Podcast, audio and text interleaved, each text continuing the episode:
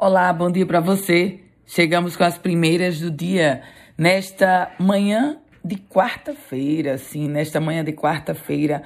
Hoje é dia 13 de julho de 2022. Trago informações sobre economia porque o setor de serviços registrou um crescimento de 2,3% no Rio Grande do Norte, comparando o mês de maio com o mês de abril. Esse é o resultado da mais recente pesquisa feita pelo IBGE. Em todo o país, a alta do setor de serviços foi de 0,9%. Portanto, a média potiguar superou a média nacional. E sobre economia, no contexto das instituições federais de ensino, 21 milhões e 700 mil reais os cortes em instituições federais de ensino no Rio Grande do Norte, cortes feitos pelo governo federal, chegam à cifra de 21 milhões e 700 mil reais. Esses valores são referentes aos recursos de custeio para energia, água, internet, pagamentos a fornecedores terceirizados e prestadores de serviço. A Universidade Federal do Rio Grande do Norte foi quem mais perdeu contabilizando 11 milhões e 800 mil reais. Eleições sob a ótica de quem vai estar comandando o processo e vai ser o desembargador Cornélio Alves.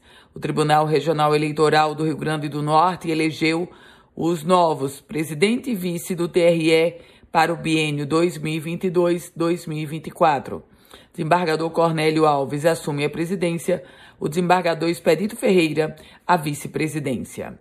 E a Agência Nacional de Energia Elétrica aprovou uma redução média de 1,54% na tarifa de energia dos consumidores da Neoenergia Coserne.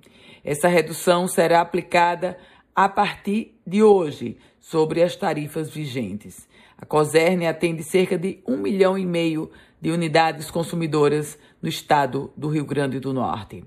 E o governo federal reconheceu a situação de emergência em mais quatro cidades potiguares. São elas: Canguaretama, Natal, Extremóis e Touros. Uma última informação: a Polícia Rodoviária Federal vai realizar um leilão de veículos retidos. E esse leilão vai acontecer aqui no Rio Grande do Norte. São 366 carros e motos. Você pode, é, qualquer pessoa pode concorrer a esse leilão que vai acontecer nos dias 19 e 21 de julho. A você, um ótimo dia. Quer compartilhar esse boletim? Fique muito à vontade. Quer começar a receber? Aí você manda uma mensagem para o meu WhatsApp. É o 987168787. Com as primeiras notícias do dia, Ana Ruth Dantas.